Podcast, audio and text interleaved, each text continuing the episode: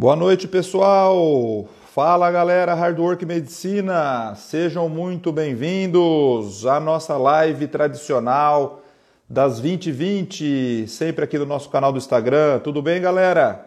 Tudo tranquilo? Vamos conversar sobre um tema muito interessante hoje que cai em todas as provas.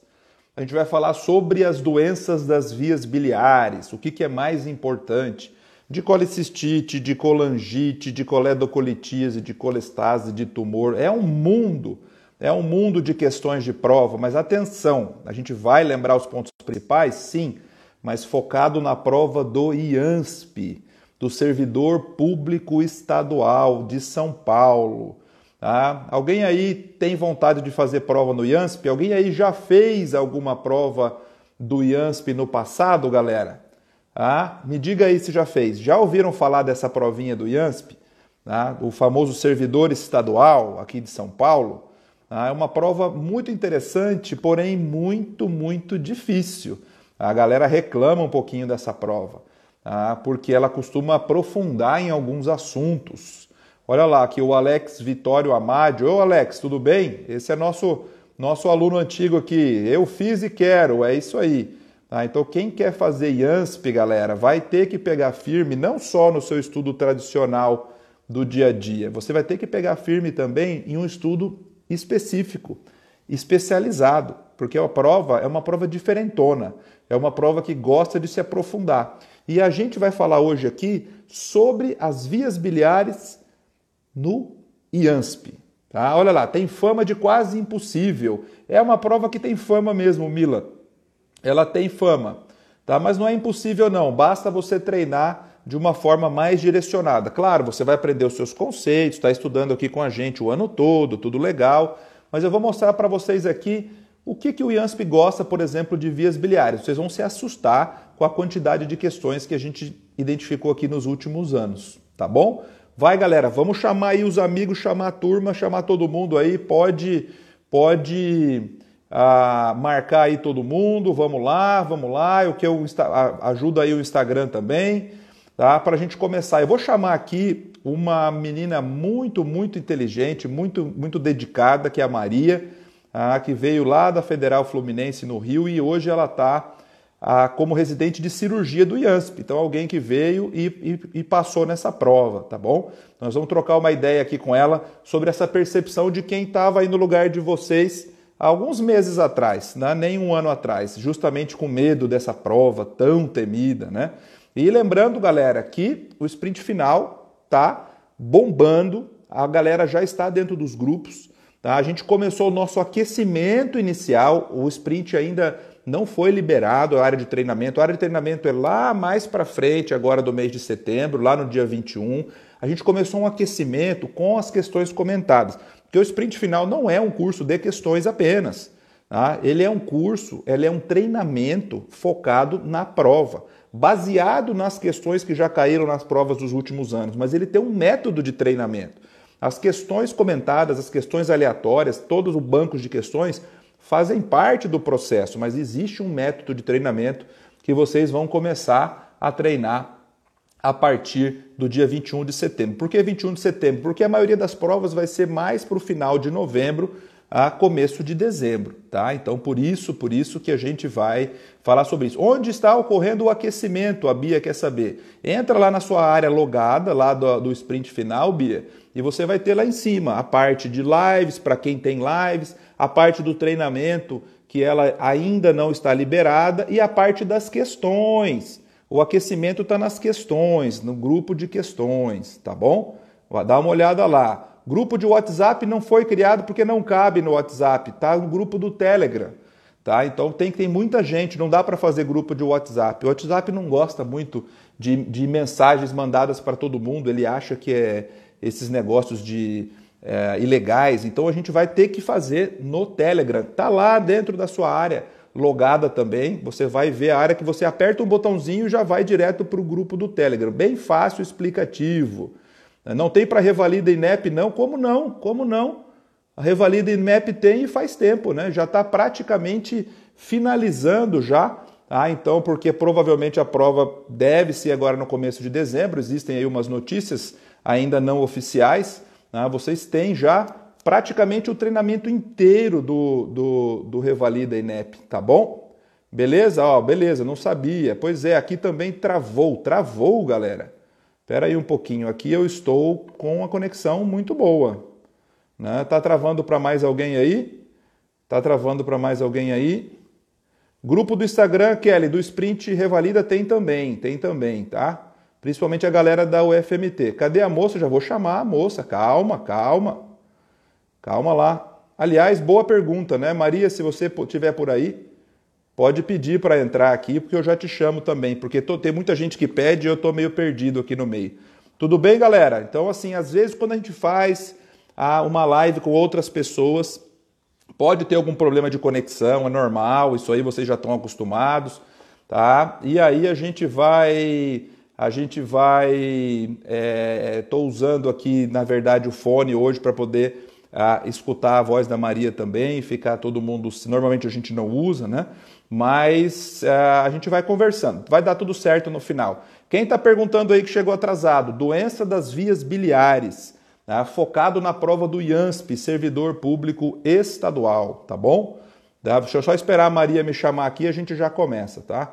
Deixa ela me chamar. Chama de novo aí se você já chamou, Maria. Espera aí só um pouquinho. Ah, já te achei aqui, só um pouquinho. Daqui a pouquinho ela já vai aparecer aí, tá? Só um minutinho, galera. Vamos falar sobre IANSP, servidor público, serve para todo mundo. Olá, Maria, tudo Olá, bem? Fábio, tudo bom? Boa noite, Tudo bem? Tá, tudo bem? Tá me ouvindo bem aí? Tudo certinho? Tá ótimo, tudo bom. Olá, saudações vascaínas. Tem um público vascaíno muito forte aqui, viu? Eles aparecem na minha presença, eles dão uma sumida na hora do Fabrício, na minha presença eles voltam aqui.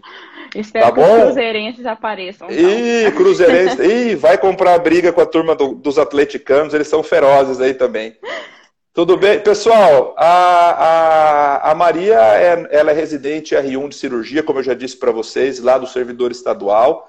Tá, tá nessa, nessa vida de R1 que, que é o que vocês estão programando aí. Ela sabe muito bem que não é uma vida muito fácil mas ela está participando com a gente ativamente como gestora da prova do IANSP. Tá? Então, sempre dentro do nosso sprint final, a gente tem ah, sempre um ex-aluno, um residente atual da instituição que vai trazer aqui para a gente os insiders. Né? Então, a gente vai ver aqui o que está acontecendo lá dentro, o que que. Isso no IANSP é muito importante, né? Então, a gente está estudando a prova, estava discutindo. É, via biliar no IANSP é bem peculiar, é isso aí. É, é importante a gente saber se existe conduta específica de serviço, né? Até porque a gente não tem ah, muitas coisas na medicina, na cirurgia principalmente, não são verdades absolutas. Você pode ter, às vezes, diferenças de conduta e mais de uma coisa que, que, de, que, é, que estão corretas, né? Então, é, é, importante a gente ter essa visão aí do, de quem está lá dentro. Né, Maria? Então, eu estou vendo aqui, ó, acho que a, Acho que você recebeu um recadinho da sua mãe aí. Manda um beijo para ela também. Manda um beijo aí, todo mundo. É isso aí. É importante. A minha, a minha avó sempre me assiste, viu? Para quem não sabe aqui, ó. A minha avó tem 90 anos e ela sabe mais de, de cirurgia que muito aluno por aí já, tá? Seja bem-vinda aí, viu? Toda a família da Maria também. Conta pro pessoal aí, Maria. Você veio lá de, de Minas? Você veio lá do Rio? Como é que foi essa chegada no IANSP? É, então, eu sou de Teoflotone, Minas Gerais é, Nordeste de Minas. Aí fiz faculdade na Federal Fluminense em Niterói.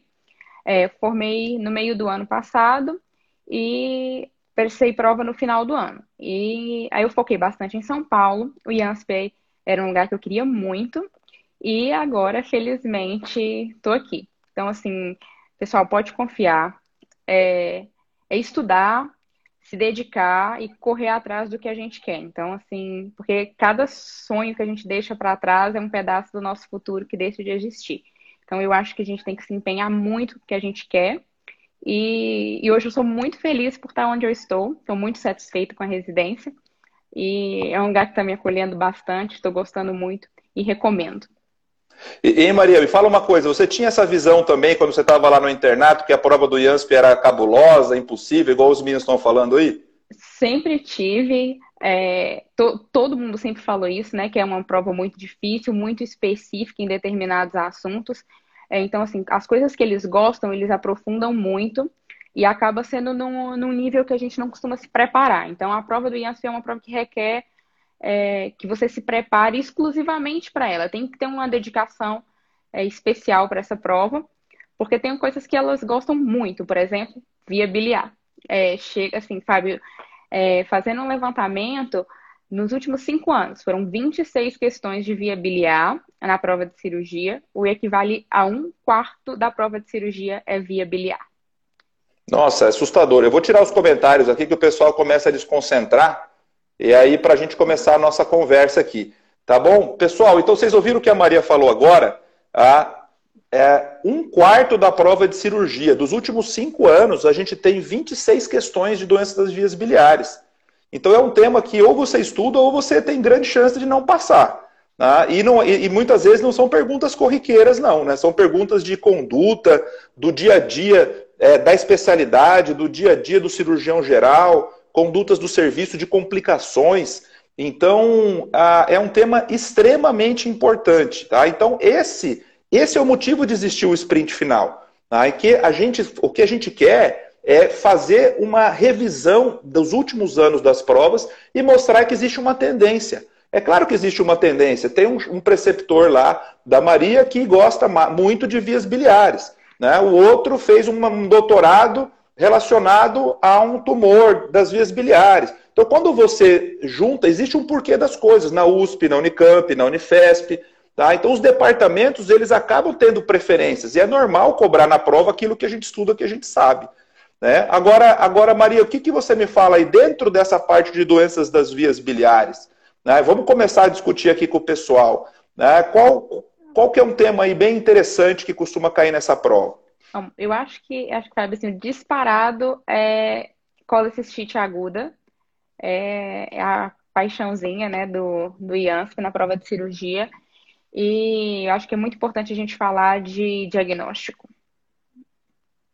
Ah, sim. Então, pessoal, as questões do IANSP de colecistite, a gente tem ah, preferências, né? Então, não costuma cair na prova a origem do cálculo, o tipo do cálculo, não costuma cair na prova síndrome de Mirizi, ilho biliar, mas tem algumas questões de diagnóstico, como a Maria colocou aí. Tá? E aí, ele, o pessoal de lá tem uma tara, tem um desejo pela classificação de Tóquio. Né? Existe uma classificação que chama Tóquio 18 de 2018. Depois, quem for fazer IANSP, dá uma olhada aí, põe no Google aí, classificação de Tóquio, que classifica a gravidade da pancreatite. Né? Inclusive, ela ajuda no próprio diagnóstico. Então, tem perguntas lá específicas dizendo, de acordo com o Tóquio 18, como se faz o diagnóstico da pancreatite. Olha, então ele coloca para você uma, uma palavra que já te, já te deixa de perna bamba. Você fala, nunca ouvi falar desse Tóquio 18, né? Então, o que, que tem de diferente disso aí? Nada diferente. Né? O diagnóstico é clínica, laboratório imagem. Então, lembra? Clínica clássica, dor na região do hipocôndrio direito, sinal de Murphy positivo. Então, você vai fazer a compressão do hipocôndrio direito, o paciente tem dor. Certo? Durante a inspiração profunda, ele não consegue, ele interrompe a inspiração. É o sinal de Murphy positivo. Laboratório, pode ter leucocitose com desvio à esquerda. E o imagem, que é ultrassom. Né? Tem pergunta, inclusive, dizendo o seguinte: quem tem dor hipocôndrio direito faz o quê? Ultrassom. Lembra isso, pessoal. Ultrassom é o melhor exame para avaliar a vesícula. É melhor que a tomografia, é melhor que a ressonância. Então, se eu quiser ver vesícula, se eu quiser ver se tem cálculo, se tem cálculo impactado no infundíbulo, se tiver vesícula de parede espessada, líquido perivesicular, é ultrassom. Tá? Então, primeiro, primeira coisa, diagnóstico. Tá? Depois a gente vai para a famosa classificação de Tóquio. Né? Discute bastante isso lá, Maria, nas visitas, classificação de Tóquio?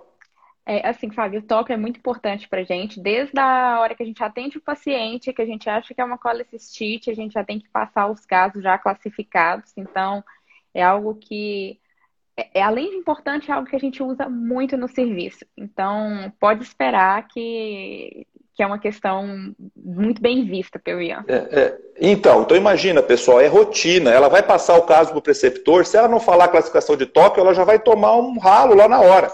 Ele, ele vai perguntar para ela, então vai cair na prova. Vamos lembrar da classificação de Tóquio? Ela é importante para você avaliar a gravidade, mas muito mais do que isso. De acordo com essa classificação, ele me ajuda no tratamento. Tá? Então vamos lembrar, o que é o Tóquio 1? É 1, 2 e 3. Tá? O Tóquio 1 é aquela colecistite simples, aquele caso leve, que não tem complicações locais importantes e não tem disfunção orgânica. Então, o que eu faço com um paciente desse? Lembra, colecistite, o tratamento é cirúrgico. Né? Então, principalmente, se, se possível, por videolaparoscopia. Né? Então, você pode operar aberta, pode operar por robô, até isso já caiu no IANSP. Tá? Mas a videolaparoscopia acaba sendo mais indicada. Eu vou converter se eu não conseguir fazer. Então, o toque 1, que não tem complicações, nem locais, nem disfunções orgânicas, opera direto. Dá o diagnóstico, já opera. Né? O toque 2 é aquele paciente com aquela colestite moderada ele já tem complicações locais. Então imagina comigo, ele tem um plastrão palpável, ele tem um abscesso na, na vesícula, ele tem uma necrose da parede da vesícula, ou uma colestite enfisematosa com gás, aquela do diabético, ah, ou é um paciente que já tem um tempo mais longo, já passou aí 72 horas pelo menos, tem leucocitose acima de 18 mil leucócitos. Imagina que ele tem complicações locais, mas ele não está séptico, ele não tem disfunção orgânica.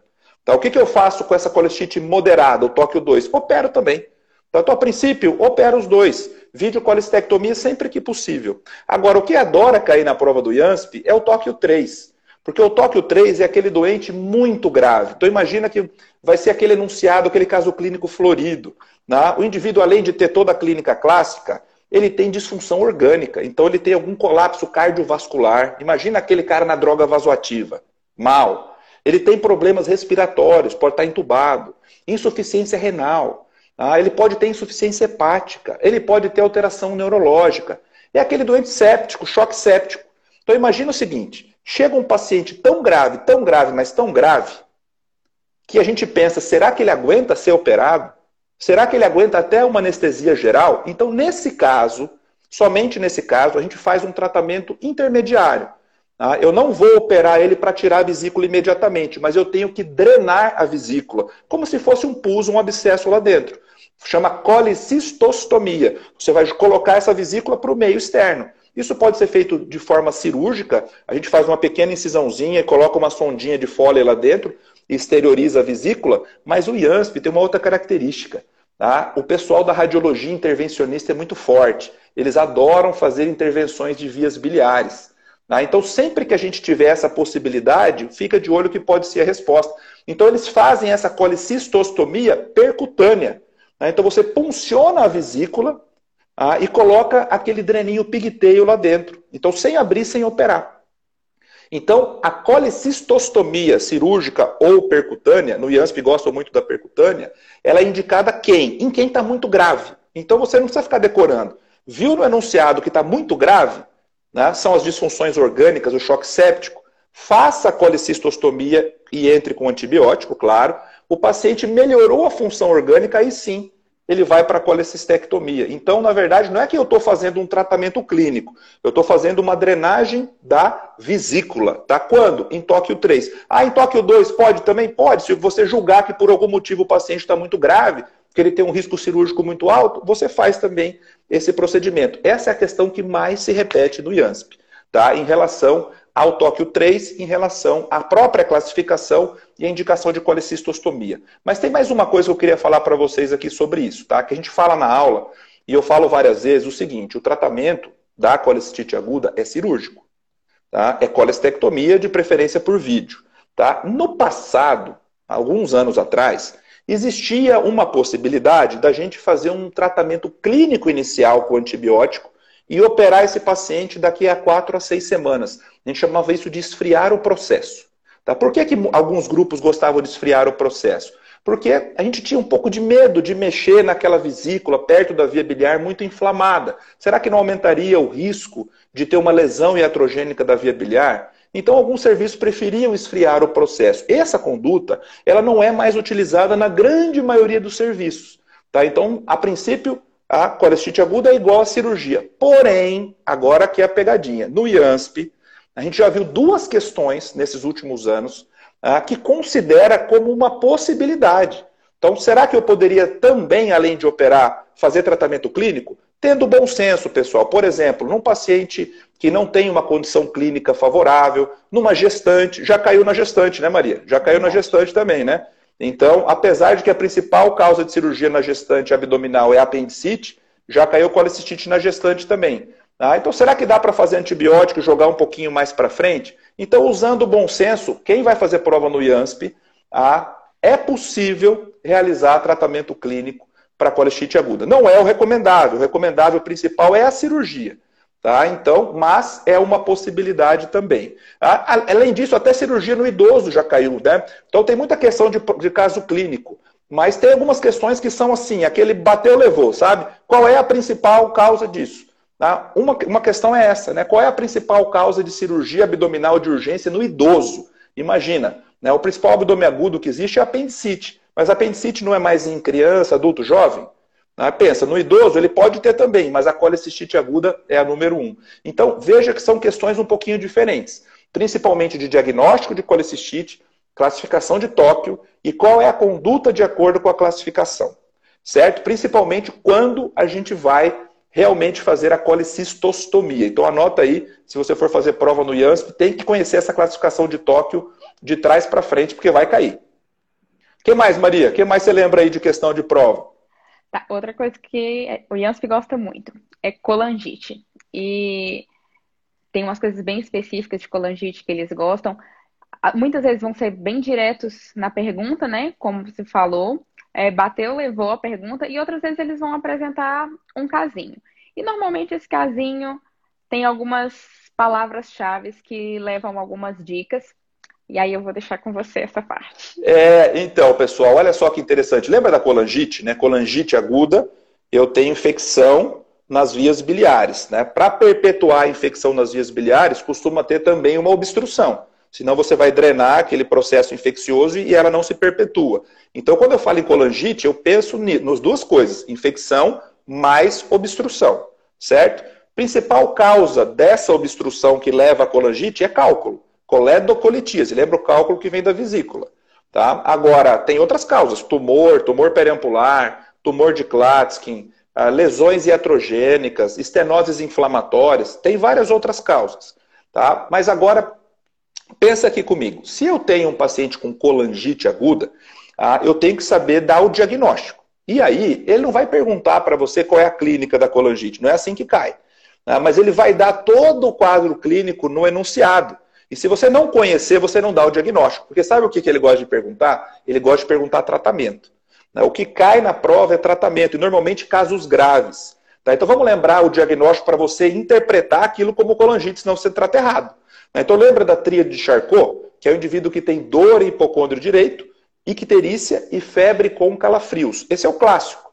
Né? E quando eu tenho aqueles quadros mais graves de colangite tóxica, eu tenho a pêntade de Raynaud, né? que eu vou pegar essa trilha de Charcot e vou associar com o choque séptico, que é a hipotensão associado a alterações neurológicas.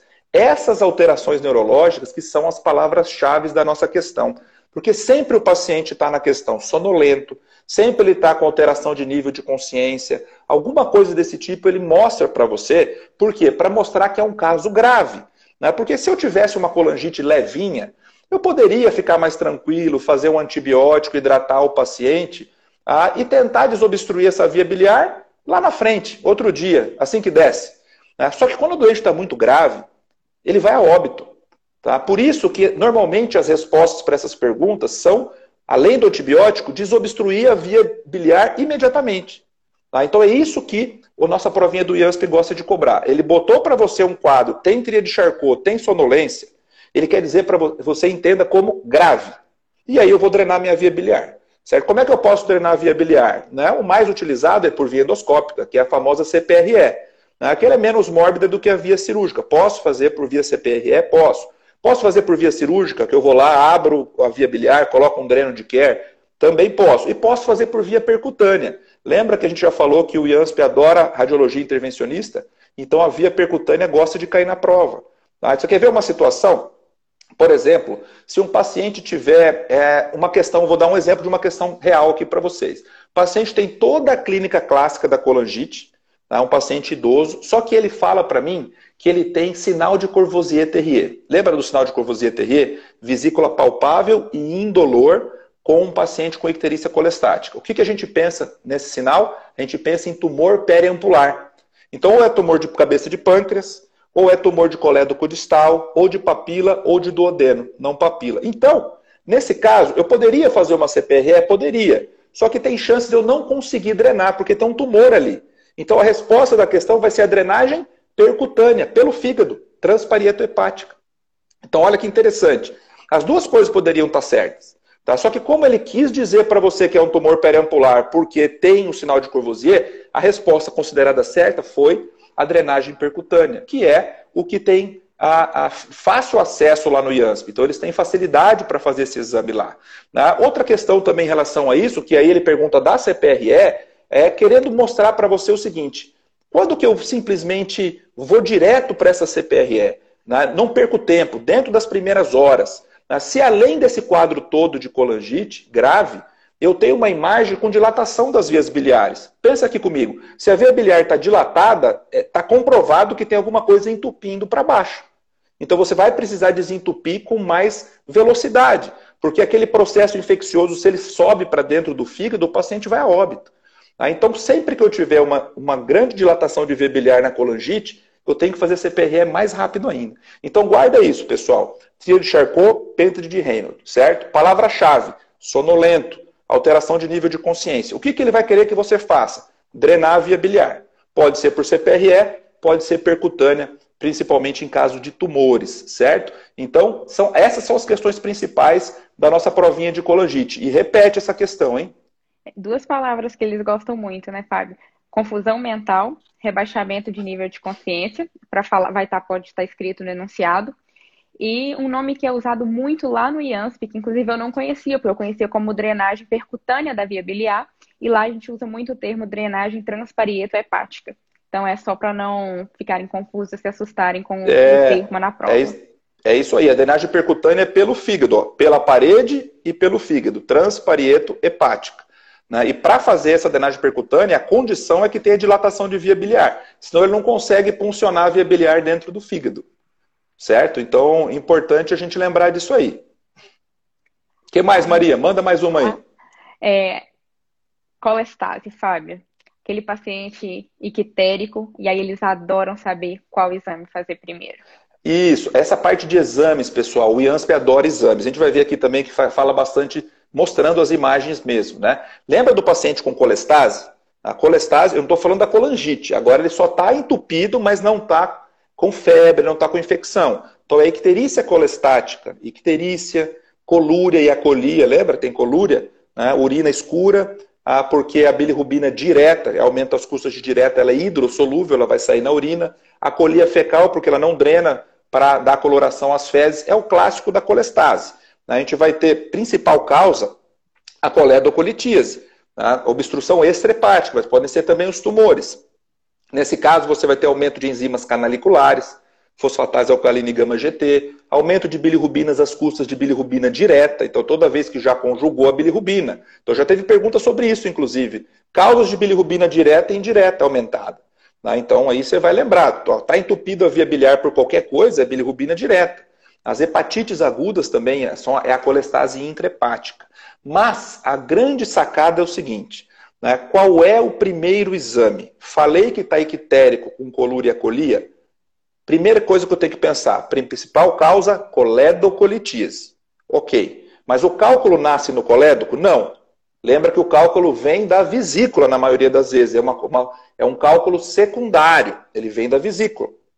E qual é o melhor exame para ver a vesícula? Ultrassom. Então, sempre que eu tiver icterícia colestática, é igual a ultrassom. Por quê? Porque o ultrassom, além de ser barato, disponível, ele é um divisor de águas. Né? Porque se eu tenho um paciente com ultrassom com vesícula normal, pensa aqui comigo. Se a vesícula é normal, se não tem pedra na vesícula, será que ele tem pedra no colédoco? Pensa comigo, ele ia ter só um cálculo. É muito azar, né? E esse um passou para o colédoco. Então, se eu tenho uma vesícula normal, eu já começo a pensar em outras causas. Será que é câncer? Será que é uma lesão, a, a uma estenose inflamatória? Então, ele é um divisor de águas. Tá? Então, um ultrassom com cálculo na vesícula, ele pode não ver o colédoco. Ele não é um bom exame para ver o colédoco, mas ele já me diz que provavelmente é um cálculo no colédoco. Então, o ultrassom é o primeiro exame.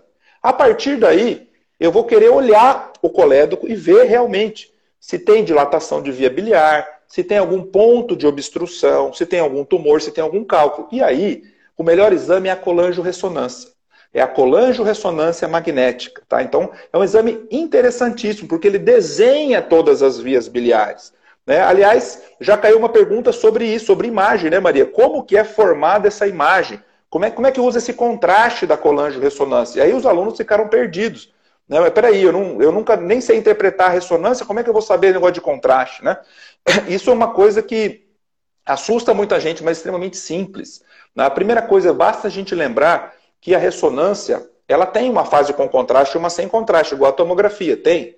Só que lembra que ela tem aquelas fases chamadas T1 e T2, né, que são fases da ressonância sem contraste. Quando a gente fala de nódulos hepáticos, de cistos, a gente fala do T1 e T2. Não, o, que, qual que é, o que você tem que saber? Você tem que saber o seguinte, que em T1, tudo que é líquido fica preto. E em T2, tudo que é líquido fica branco, brilhante. Ah, então, o que, que acontece? O que, que é a colangio-ressonância? Nada mais é do que uma ressonância em T2 em que o computador tira a imagem dos órgãos sólidos. Ele tira o fígado, ele tira o pâncreas. Então fica desenhada a árvore biliar dentro do fígado, o hepático direito esquerdo, comum, colédoco e o vírsum. Então você consegue ver, por que, que eu consigo ver? Porque tem líquido dentro, tem bile, tem suco pancreático. Então o que contrasta é o líquido, não tem contraste aí. Então a resposta dessa questão é que a, a colangio-ressonância é um exame que não usa contraste. E como é que eu vejo a imagem? Eu vejo a imagem porque é líquido. Tá? E o que é líquido fica contrastado. Quem tem vesícula fica com a vesícula desenhada lá. Tá? Então são coisas simples do dia a dia que às vezes você não discute aí na faculdade e chega lá e fica perdido. Tá? Então guarda aí. Colestase, primeiro exame, ultrassom. Tá? Quero, quero saber se tem pedra na vesícula ou não. Quero avaliar a via biliar, colangio-ressonância. Então, já caiu questão de caso clínico perguntando simplesmente, principal causa, coledocolitíase. Né? Qual que é o exame que eu vou fazer para ver o coledo? Colangio-ressonância. Coisas simples, né? relacionadas a caso clínico e essas pegadinhas aí relacionadas aos exames de imagem. Então, se você vai fazer IANSP, você vai estudar imagem. Certo aí, Maria? Certo. E, Fábio, assim, eu acho que uma dúvida que muita gente acaba tendo, porque é uma dúvida que eu tive no ano passado, e foram questões muito parecidas, né? Caíram uma na USP São Paulo, e em seguida, no final de semana seguinte, no IANSP, uma questão muito similar, que era quando você indicar a colangio-ressonância e quando indicar a CPRE, que eu acho que isso traz um pouquinho de confusão para a gente ainda. É, isso, isso é um tema interessante, porque eu, eu falo isso assim de experiência própria, sabe? Eu já vi muito paciente com complicação de CPRE. Já vi paciente indo a óbito por conta disso. Vamos lembrar aqui o seguinte: quando a gente fala CPRE, colangiopancreatografia retrógrada endoscópica, a gente está falando de um exame completo, que você joga contraste na via biliar, no ducto pancreático, examina essas estruturas.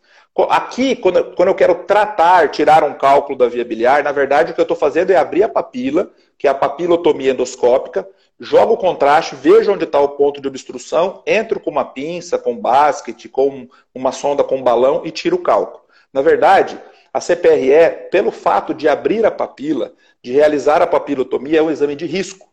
Pode ter sangramento, pode ter perfuração do duodeno, que a gente chama de janela posterior, que é uma perfuração para o retroperitônio, e pode ter pancreatite, que é a complicação mais temida. Né? Já tem, tem questão também de pancreatite pós-CPRE no IASP. É, o que, que tem que ficar aqui para gente? CPRE não é mais considerado um exame diagnóstico, ele é um exame terapêutico. Tá? Então, primeira coisa é o seguinte: eu vou fazer a CPRE para quê? Para tratar alguma coisa. Então, primeiro eu tenho que ter o diagnóstico do que eu quero tratar. Então, a primeira coisa é a colangio-ressonância é diagnóstica.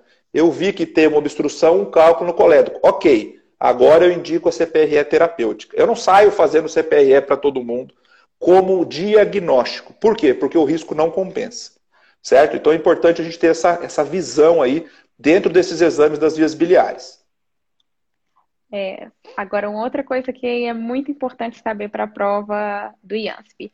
Tem que entender um pouquinho de imagem. É, e aí isso requer um pouquinho de treinamento, às vezes identificar o que, que você está vendo. E, e, isso relacionado à via biliar tem uma, uma chance grande de cair.